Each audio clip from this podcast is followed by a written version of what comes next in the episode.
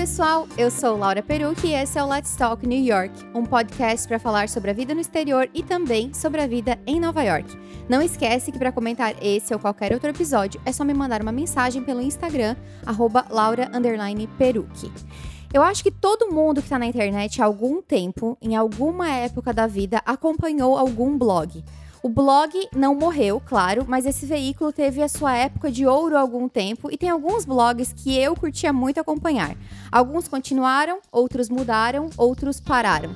E um desses meus blogs favoritos era o Buenos Aires para Ticas, da brasileira Amanda Mormito.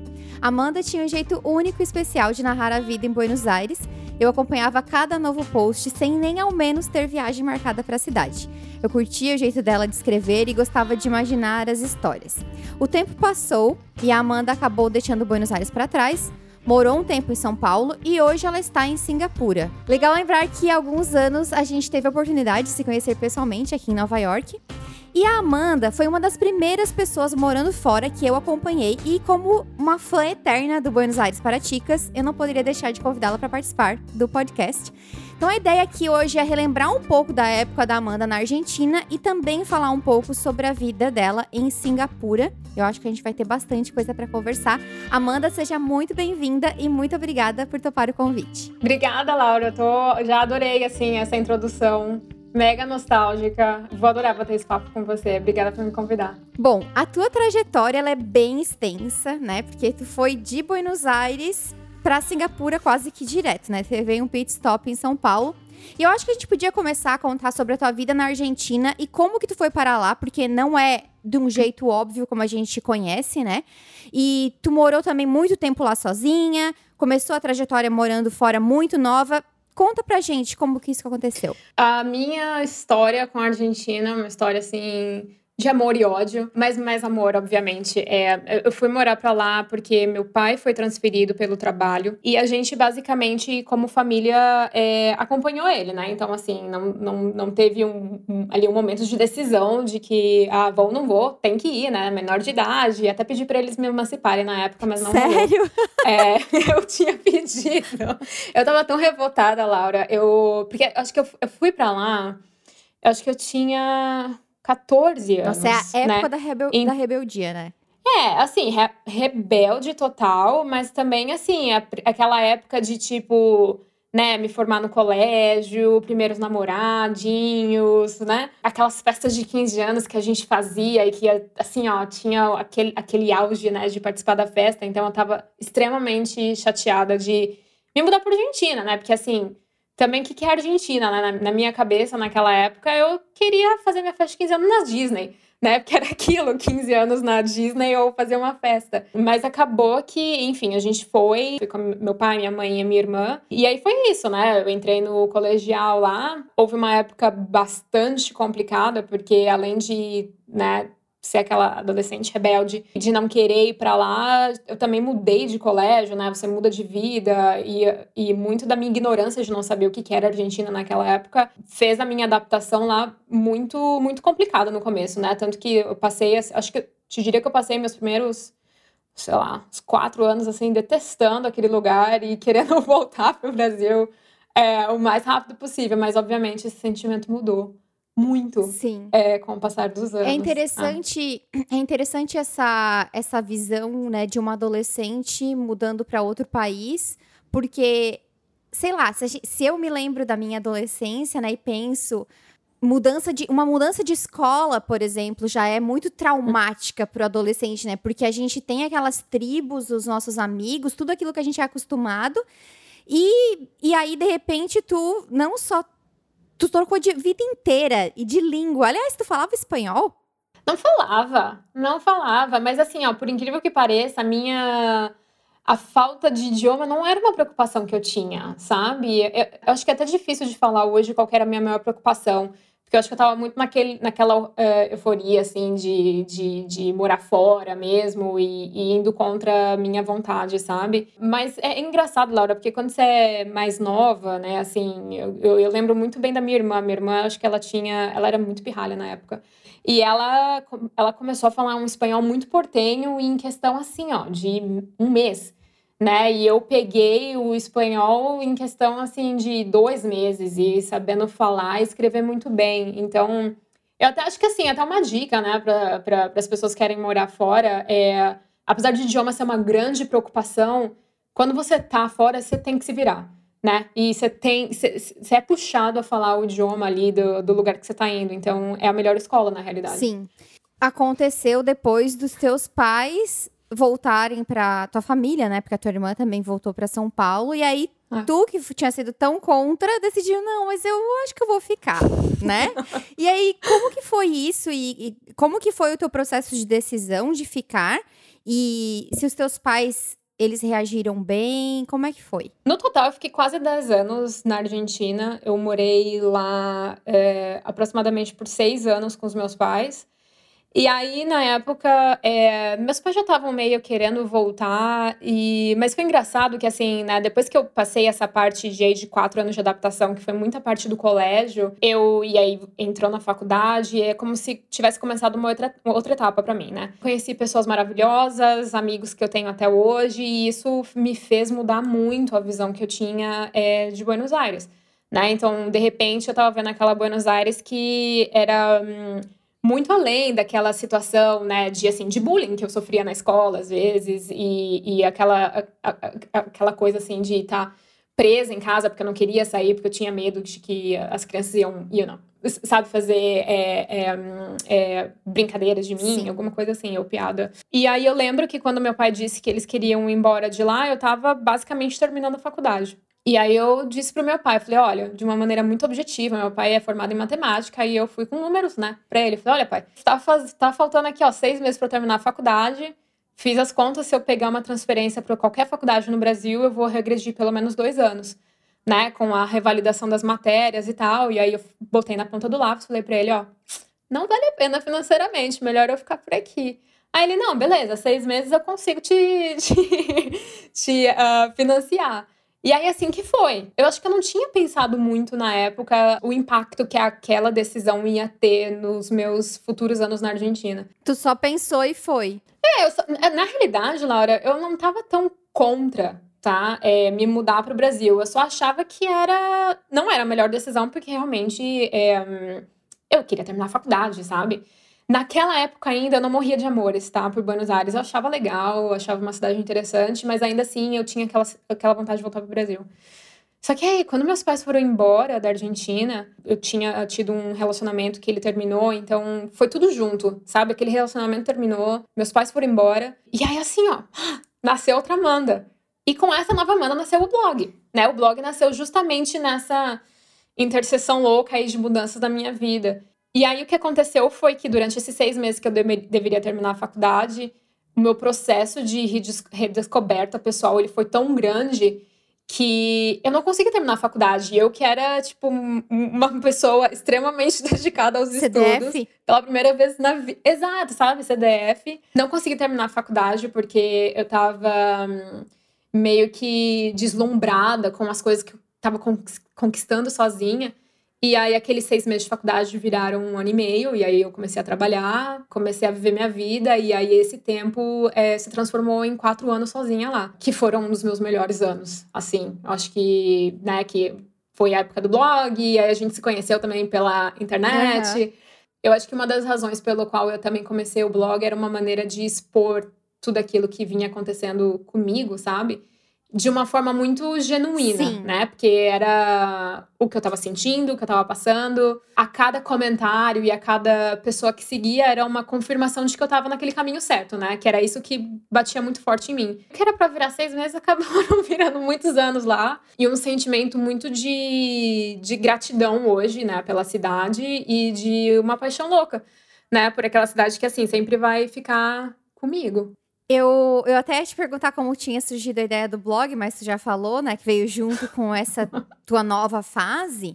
Enfim, eu até revisitei o teu blog, como eu te falei antes da gravação, para para voltar no clima, né, do Buenos Aires para Ticas e eu realmente o que eu falei antes ali não, não é mentira, assim, foi um dos meus blogs favoritos enquanto tava vivo, né? Mas continuo assim lembrando com muito carinho de, de quem estava acompanhando, porque realmente hum não era só sobre Buenos Aires. né? Tu conseguiu fazer. Sim. E assim, quem tá ouvindo, se não conhece, gente, vai lá, o blog ainda tá vivo, tá? Se vocês quiserem ter uma ideia. era como tu falou, era tudo muito genuíno e sem todo esse glamour que hoje em dia também existe na internet, Sim. né? Dava para ver que tu fazia com muito amor. Umas coisas que eu me identifico, me identificava e me identifico muito com o que tu falou no passado. Uh, todo mundo que aposta nesse mundo digital quer que as coisas deem muito certo, né? E tu falou uhum. várias vezes que acreditava que um dia tu pudesse viver só do blog. E infelizmente não foi o que aconteceu, né? Eu gostava muito dessa tua transparência, assim, de tudo que tu vivia, tuas azarações com os portenhos, né? até eu tava vendo lá no teu, no teu, no que saiu da imprensa, que até a Jana Rosa falou. Achei muito legal, eu nem lembrava disso. Mas enfim, eu, eu acho que, assim, como criadora de conteúdo, o que tu fez ali dentro do Buenos Aires Paraticas foi uma coisa incrível de não só dar as dicas, mas mostrar um pouco do lifestyle da tua vida, mas sem glamour também, porque tu sempre deixa muito claro que a tua vida não é perfeita, né? Mas aí, falando dessa parte, né, de ah, quer, queria muito que desse certo e tal, e a gente sabe, assim, quem tá criando conteúdo sabe que não é fácil, né? É, é muito trabalho envolvido. E tem dia que realmente digo, vou largar isso porque não dá mais. Como foi para ti, assim, lidar com as expectativas versus realidade de trabalhar com a internet, de criar conteúdo. Porque realmente, assim, tu conseguiu muita coisa com o teu, com teu blog, né? Mas não foi o suficiente daquilo que tu estava esperando. E como é que foi, assim, assim, concluir isso e também virar essa página? Ah, olha, é uma. Eu, até hoje, tá? Eu sinto que é, uma, é um capítulo do meu livro que ainda não está completamente fechado, né? Porque Acho que desde muito criança eu sempre sonhei em escrever, sabe? Assim, eu não tinha boneca, eu não tinha jogos. O que eu fazia era pegar caixa de papelão, transformar numa televisão e fingir que eu era jornalista. Então era isso. Até que um dia, é muito engraçado, eu fui entrevistar o vaso sanitário e meu pai estava no banheiro. Eu lembro disso até hoje, é um dos momentos mais engraçados da minha infância. Uh, só para você ter uma noção de como que eu realmente queria escrever. Então, quando eu decidi fazer Buenos Aires para Chicas, apesar de eu estar escrevendo né, sobre aquele momento de transição é, e da minha redescoberta como Amanda, né? Tipo, né? Porque eu acho que quando você mora no exterior e você passa por um grande momento assim de, de, mudança na sua vida, é muito engraçado como você volta para as suas raízes, né? Porque para aquilo que mais te faz você, para pior ou para melhor, né? Então você descobre os seus piores defeitos, melhores qualidades. E aí quando eu comecei a escrever o blog, eu não tinha muita expectativa assim do que, que ia acontecer, sabe? Tanto que me lembro muito bem que o nome foi decidido entre eu e minha irmã, enquanto a gente estava tomando café da manhã e eu estava viajando para São Paulo. E, ah, falei, ah, talvez Buenos Aires para Chicas. E aí acabou ficando. Era um blog ainda na plataforma do Blogger, né? Quando o WordPress era o que estava pegando na época, mas assim, eu não sabia mexer no WordPress. Eu falei, ah, vai no Blogger mesmo. Eu não tinha visão de quão grande poderia ficar, até que eu comecei a escrever sobre as arações. E parece que ali eu achei aquele nicho, sabe? E o que é muito legal também, Laura, é que.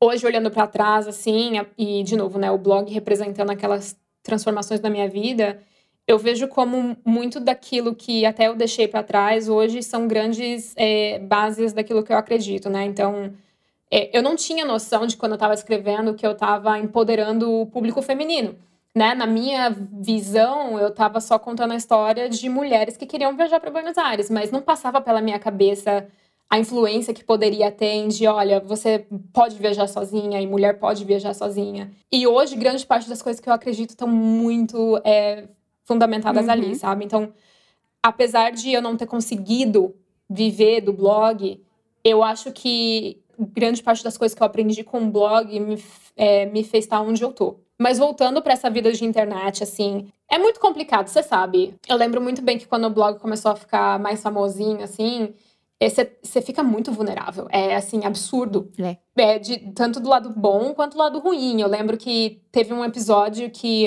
eu tava falando sobre como as meninas que eu tinha contato no colégio, é, muitas delas tinham bulimia, sabe? Anorexia. E eu comentei isso no blog. E aí, tipo, do nada, uma pessoa pegou é, aquele post do blog, cortou pedaços daquela matéria e colocou num blog de shame, blogueira, ah, já nem lembro o nome shame. daquilo. Também já saí é, lá. Também colo... já saí lá. É, Olha isso. E aí colocou que eu tava dando apoio pra pessoa virar anoréxica e bulêmica, quando na realidade, tipo, pelo amor de Deus, gente. Então, assim, é uma vulnerabilidade e uma exposição tão grande que te afeta, tá? Te afeta psicologicamente, você começa a duvidar de você mesma. Eu lembro que na época eu peguei aquele post e eu ficava relendo, relendo, relendo para ver onde que eu tinha perdido o, né, a essência do que eu queria escrever. E na realidade eu não tinha. Acho que houveram momentos em que eu consegui fazer dinheiro com o blog, e eu acho que o blog pagou grande parte das viagens que eu estava fazendo na época. Eu acho que bateu ali em mim a, a, a decisão de me mudar da Argentina de volta para o Brasil e a decisão de largar o blog foi uma ideia que foi amadurecendo na minha cabeça com o passar dos anos. Que é muito engraçado quando eu olho para trás, era uma um ciclo de vida mesmo, sabe? Teve aquele ápice que eu estava me conhecendo e fazendo muitos erros e testando coisas novas, para um momento assim que é, talvez seja hora mesmo de seguir em frente. Por incrível que pareça, e eu que sou uma pessoa extremamente chorona, o dia que eu fui embora de Buenos Aires eu não chorei. Eu tava tão tranquila com a minha decisão. Mas o blog é aquela parte aberta ainda, né? Então até hoje eu vira e mexe, eu quero escrever, mas eu ainda eu sinto que eu tô na minha segunda parte da redescoberta agora aqui na Ásia, né? Então ainda não consegui achar aquela aquele, sei lá, aquele caminho de novo de escrita. Mas assim, para quem quer fazer uma vida de conteúdo na internet, muita paciência, muita perseverança, disciplina principalmente. É, às vezes tem que fazer, né, tem que ter um trabalho integral e trabalhar com o blog é, é, até, até o blog ter ali os serviços necessários e o rendimento necessário para poder viver daquilo. Mas o fato de que, assim, tem muita gente que não consegue ver do blog, tá tudo bem, eu também acho, sabe? É, depende do que as pessoas querem tirar da internet, Sim. sabe? Hoje eu vejo que tem muita gente que tem, sei lá, um trabalho normal e tá ali na internet pela graça de compartilhar coisas, né, com outras pessoas. Sim. Não, e tu falou que o blog é um capítulo ainda, porque Tipo assim, Buenos Aires foi um capítulo. O blog não é. Como a gente falou, né? O blog não era só sobre Buenos Aires. O blog era sobre a Amanda. E acho que é por isso que também fez o sucesso que fez, né? Porque não existia, eu não sei, eu não lembro dos outros blogs que eu, que eu acompanhava. Das pessoas se colocarem assim tão vulneráveis, né? Vulnerabilidade não estava na moda naquela época, né? Hoje a gente uhum. fala mais sobre isso, né? Sim. Mas eu acho que por isso, porque as pessoas se, se conectavam contigo de alguma maneira. E óbvio, isso tem consequências boas e consequências ruins. Mas o teu é. processo, então, de des desistir, não desistir, né? Acho que desistir é uma palavra que não cabe aqui, mas de perceber que a tua história em Buenos Aires tinha acabado foi um processo uhum. longo, não foi de uma hora para outra. Foi. E foi muito bem amadurecido, é, já que tu disse, sair super em paz.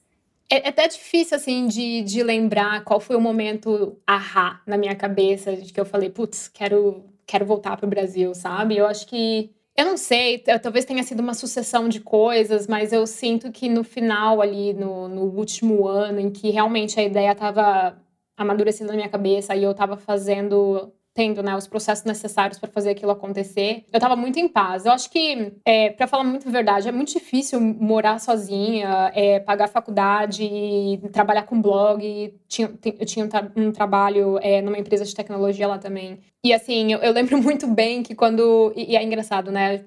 A galera fala que o que você joga pro universo volta. E como eu tinha aquela ideia amadurecida na minha cabeça, eu lembro que meu último ano em Buenos Aires foi super difícil. Foi difícil porque eu aluguei um apartamento que não deu certo, e eu tive que me mudar daquele apartamento uma vez. E aí eu fui morar de favor com uma amiga minha, e aí depois e, e aí, assim, ó, eu me mudei de casa seis vezes em um ano. Meu Deus. É, parecia que, assim, a cidade tava falando assim, vai, Amanda, vai, já Vaza. deu. Já deu.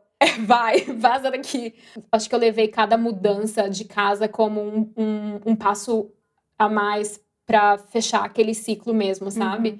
É, voltei para Buenos Aires depois e, assim, é extremamente nostálgico é, visitar os lugares de novo e viver tudo aquilo parece que você sente na pele, assim, né? Quando as, as, as emoções são muito fortes, você sente, assim, na pele, né? Quando você tá revivendo aquilo. É, porque tu morou nove anos lá, né? É muito tempo, né? Foi bastante tempo, é. Mas eu acho que o mais importante não é nem a, quanti assim, a quantidade de tempo é importante, mas foi muito o que aquilo significou uhum. para mim. Mas enfim, é, foi uma decisão muito aí pensada. Não me arrependo. Eu ainda amo Buenos Aires, eu falo pro meu marido hoje que Num dia se a gente quiser voltar para América Latina, eu acho que viria na minha cabeça primeiro voltar para Argentina e, e não para o Brasil. Brasil. De tanto, é, de tão, assim, afinidade que eu ainda tenho com, com o lugar, sabe? Sim. E falando nisso, já vou puxar um gancho para outra pergunta, porque quando a gente fala em morar fora, né, o pensamento do brasileiro em geral é o hemisfério norte, né? Ou Europa. Sim ou América do Norte, uhum. seja Estados Unidos, principalmente, uhum. ou Canadá. Então, assim, a Argentina não é aquele país que as pessoas sonham em morar. Apesar de que, assim, quando eu viajei para Buenos Aires, eu falei, eu quero morar aqui. Enfim, é a primeira viagem internacional também, né? Mas aqui, como eu gosto de quebrar paradigmas, né? Eu queria que tu falasse um pouco sobre a vida na Argentina, do, do fato, assim, do que, que as pessoas não, não sabem sobre morar na Argentina. Porque, claro, a gente sabe que tem problemas, porque eu falo aqui em todos os podcasts que qualquer lugar tem problemas problemas. Quando uhum. tu vai morar fora, e provavelmente em Singapura tu também tem problemas, né? Uhum. Então, assim, uhum. tu, tu às vezes tu deixa de ter problemas e tu compra outros problemas. Zero problemas não existe. Então, eu queria que tu falasse um pouco sobre isso, sobre, sobre essa parte que talvez as pessoas não imaginem sobre morar na Argentina. O que que, o que que tu gostava sobre morar na Argentina? Eu amava, bom, eu amo até hoje eu no jeito dos argentinos, sabe? Eu acho que eles são esses italianos da América Latina e eu acho que é na realidade eu acho que a forma como eles veem a vida é muito apaixonada. Às vezes é muito intenso, tá? Às vezes é é levado assim para um nível exagerado que realmente não precisava tanto drama.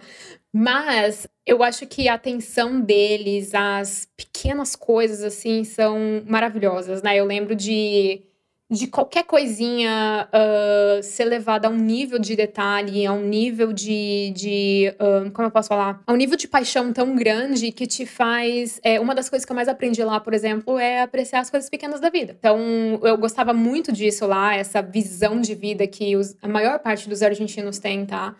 De, assim, viver a vida mesmo né? Eu lembro que eu morei por muito tempo, quando eu tava morando lá sozinha, eu morei em Palermo. Palermo é uma área maravilhosa, cheia de bares, restaurantes, e eu morava na esquina de um. Na realidade, eu morava. É, eu morava na esquina de um restaurante francês que era assim uma graça. E aí, toda vez que eu ia jantar nesse lugar, eu amava muito a autenticidade de como as coisas e a dinâmica de como aquela acontecia. Tem um termo em japonês que eu aprendi aqui quando eu cheguei aqui em Singapura, que é o wabi-sabi que é a imperfeição nas coisas, nas coisas que deveriam ser perfeitas no mundo, né? Então você tem uma xícara e a xícara tá é, trincada, ao invés de você detestar aquilo, você aprecia. E aí, e aí aquela xícara, apesar de ser só uma xícara, ela vira uma memória. Então você começa a apreciar aquilo. E aquele restaurante era isso, né? Era um um dono francês que tinha duas crianças, as crianças viviam basicamente no restaurante, então era criança subindo e descendo as, as mesas.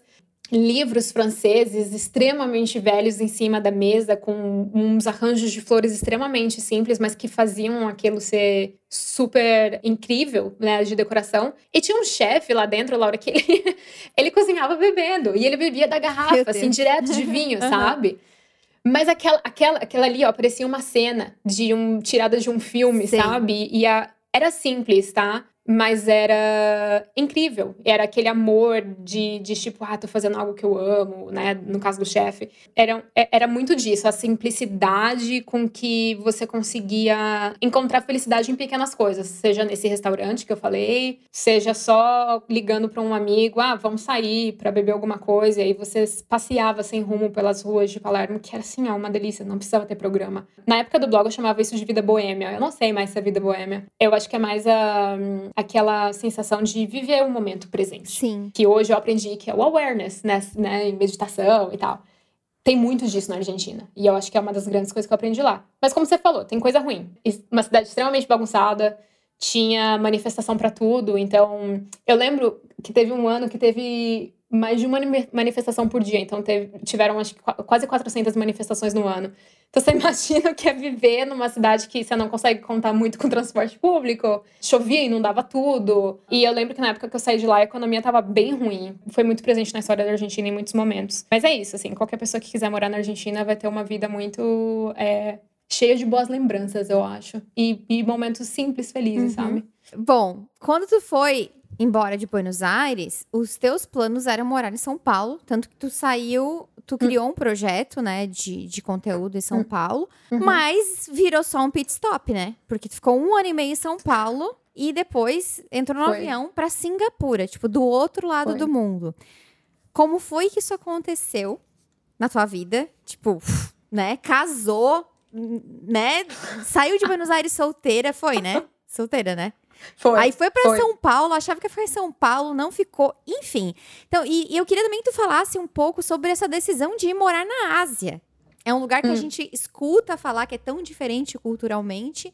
E aí tu foi, né? Tipo, Buenos Aires para Singapura com um pit stop em São Paulo. É assim que eu, que eu vejo a tua vida. Foi, e foi assim, ó, não foi nada planejado, tá? Quando eu voltei para São Paulo, uma das razões pelas quais eu queria voltar era pra estar tá mais perto da minha família, o que é muito engraçado, né? Porque, tipo, Buenos Aires é, sei lá, duas horas e pois meia é. de São Paulo e agora eu tô aqui, ó, 30, 30, quase 36 horas, né, de, de São Paulo. Mas enfim, eu fui para lá e eu fui com um emprego, um emprego mais legal, eu voltei a morar com os meus pais. Mas assim, foi muito rápido o jeito que as coisas aconteceram. Quando eu fui embora com esse emprego, eu acabei me candidatando, né, à, à, à empresa que eu tô hoje, e aí fui aceita, o que foi, assim, uma mudança muito grande na minha vida. E assim, ó, Laura, em questão de, acho que foi o quê? Quatro meses eu conheci meu marido, sabe? E, óbvio, na minha cabeça, naquela época, não passava na minha não, eu, assim, não imaginava que eu chegar a me casar com ele, nem nada, né? Mas, assim, foi muito rápido, a gente se conheceu, houve aquele clique, assim, direto, né? E é muito engraçado porque a gente, na realidade, a gente começou a amizade falando de Buenos Aires. Porque, de alguma maneira, um, eu tinha algumas pessoas dentro da empresa que sabiam do Buenos Aires Praticas, e aí começou aquele comentário e, e aí a gente começou a falar sobre Buenos Aires. É, e aí quicou, sabe? E eu acho que é engraçado porque, assim, ó, quando dá certo, dá certo muito rápido, né? Enfim, eu, a gente começou a namorar, eu fui morar com ele com seis meses de namoro, eu acho. Ah, é. vocês já meio que casaram, entre aspas, né? Já em é, São Paulo. É, assim, a gente foi morar junto. É... é. E aí sempre tava, assim, na cabeça dele, né, é, ter uma experiência internacional. Ele só tinha morado no Brasil até então. Falei, beleza. Só que assim, ó, lá na minha cabeça, jamais imaginava que ele tava falando, vamos tentar já, né? Na minha cabeça era assim, ah, sei lá, dois anos. Até que um dia a gente tava voltando do trabalho e ele fala: então, é, eu vi uma vaga em Singapura, acho que eu vou me candidatar. Aí eu disse: vambora, né? E de novo, na minha cabeça, eu não imaginava primeiro que ele ia passar, não porque ele não é capaz, tá? Mas porque assim, parecia tão longe, tão longe que eu falei, uhum. nossa, para dar certo, sei lá. E, e, o segundo, pelo que você falou, né? Eu acho que na, na minha cabeça, assim, era muito, ok, a gente vai ter uma experiência internacional, vai ser com certeza Estados Unidos ou Europa. Assim, jamais passou Ásia na minha cabeça, sabe? Foi muito rápido, Laura. Ele hum, passou em uma semana de que ele tinha se candidatado, ele recebeu a oferta. E aí botaram a data de início dele em, eu acho que era cinco semanas da oferta. Meu Deus tipo um balde de água fria, porque primeiro eu nem sabia onde Singapura estava no mapa. E aí eu abri o Google Maps e a primeira coisa que eu vi foi o Marina Bay Sands, que é né, o, um, um hotel é, assim, super moderno aqui e tal. É aquele com a piscina infinita. Exatamente. Lá. É ele. É o cartão postado aqui. E aí eu falei, bom, eu vou com você, mas eu também quero uma vaga. E aí eu comecei a me candidatar para vagas é, na empresa. Eu não sabia se ia dar certo também sabe? Tava, tava, foi, um, foi um tiro no escuro. E aí foi muito engraçado porque a gente se conheceu na empresa. Quando ele recebeu a oferta, ele me chamou para a sala de reunião que ele estava com a recrutadora. Assim que a recrutadora desligou, né, da videoconferência, a gente olhou um pro outro e a gente falou: vamos, vamos casar, porque eu vou com você. Aconteceu meio assim. Organizou o casamento em três semanas. Apesar da correria, tinha, óbvio, uma euforia atrás, né? A minha euforia de que, assim, Será que eu vou com trabalho? Será que eu vou sem trabalho? Mas, putz, eu tô casando, né? Mas nunca, em nenhum momento, dúvida. Era só mesmo aquela euforia de que, meu Deus, eu vim pra cá pra ficar com a minha família e eu tô me mudando pra um lugar extremamente longe. Mas, de novo, assim, aconteceu tão rápido, deu tudo tão certo. Na semana que a gente tava casando, eu consegui minha vaga aqui também. Acabou que a gente se mudou. Eu nunca tinha vindo pra Ásia antes de vir é, para esse trabalho e a gente veio. Eu fiquei um ano aqui sem voltar para lá. Foi tipo um curso de imersão basicamente forçado. Mas. E foi uma decisão muito mais difícil, né? Porque. Hum, quando, quando eu fui para Buenos Aires, eu fui com meus pais, não tinha escolha. E dessa vez eu tinha escolha. Uhum. E era uma coisa Sim. que tinha feito pensada com uma pessoa e eu tava começando uma nova vida. Então foi muito assim, foi uma revolução, eu acho, de sentimentos. Sim. e assim, como que, como que tem sido a tua vida em Singapura? Os desafios que vocês enfrentaram, enfrentam e como que são os, quais são os planos de vocês para o futuro? Outro país, quem sabe? Europa? Ah, América do Norte? Boa pergunta.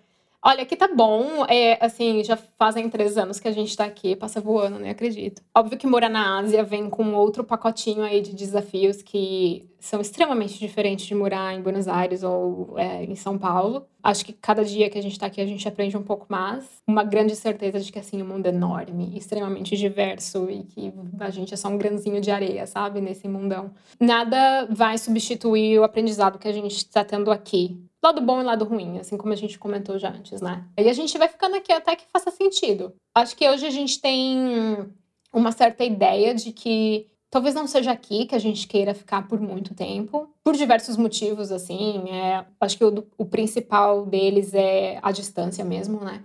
E não é só a distância física, um, né, de estar longe de família e amigos, mas é a distância muito daquela familiaridade cultural você tá num continente que tudo é diferente. Tudo, o jeito que você aprende a vida, o jeito que você vê religião. Tu é o diferente aí, né? E isso também é. Eu até vi alguma coisa em, em alguma matéria sobre algum lugar, eu não sei, de algum lugar da Ásia.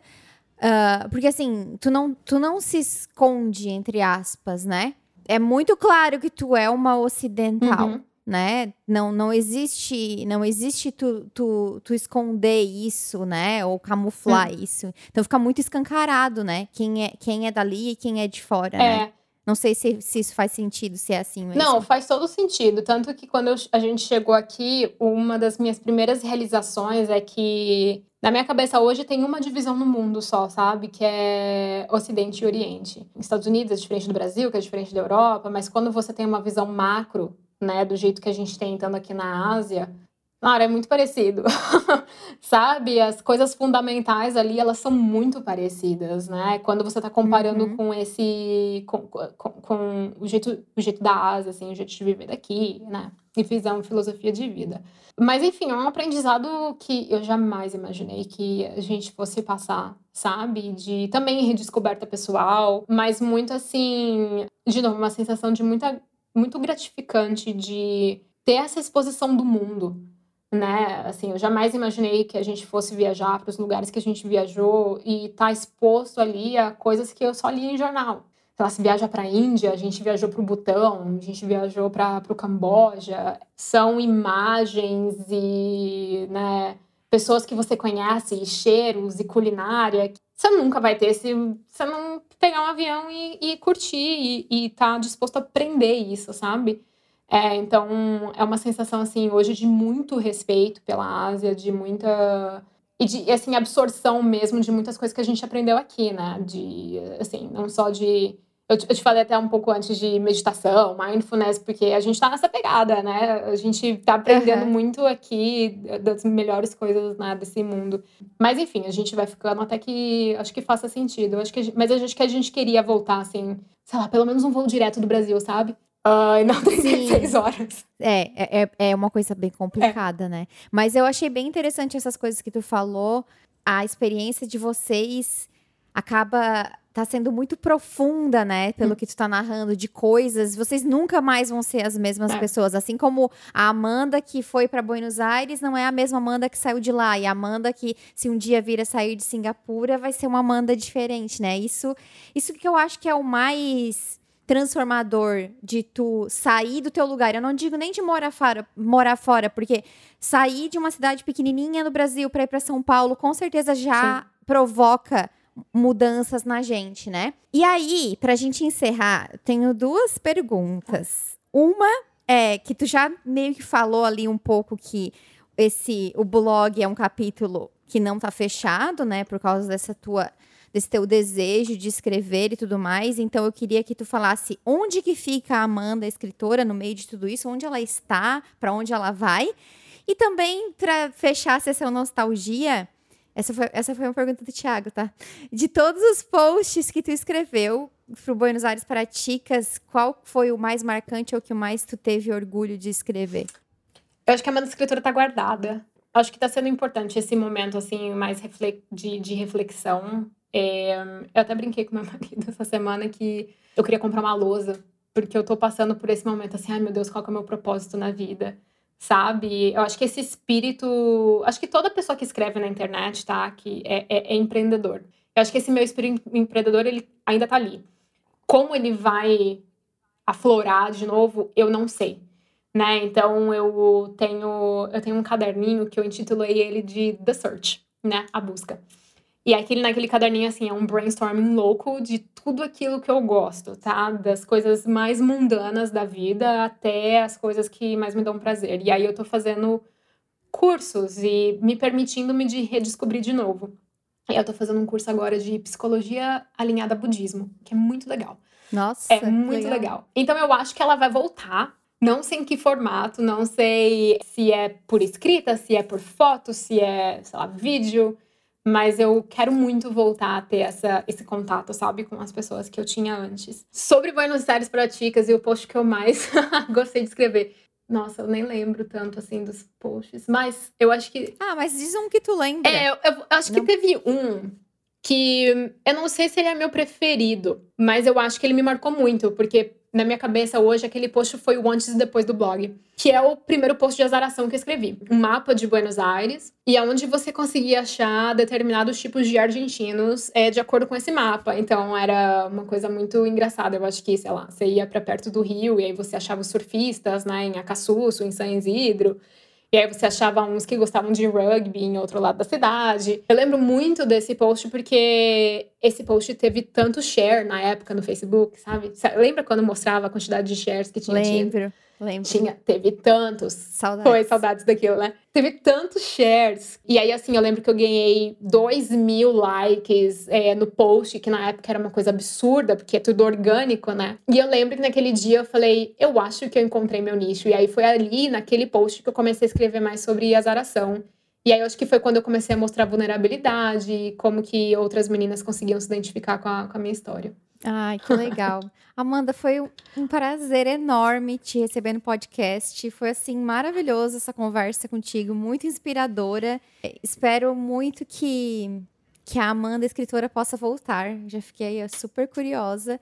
Bom, queria te agradecer mais uma vez por ter topado o convite e se as pessoas quiserem te mandar uma mensagem, onde que elas podem te encontrar? É, não, eu amei participar. Ó, trouxe até muita nostalgia e ainda tô fazendo esse podcast tomando um vinho porque é muito tarde. Delícia. Que é quase é 10 da noite aqui na, na É, e eu acabei de tomar café da manhã.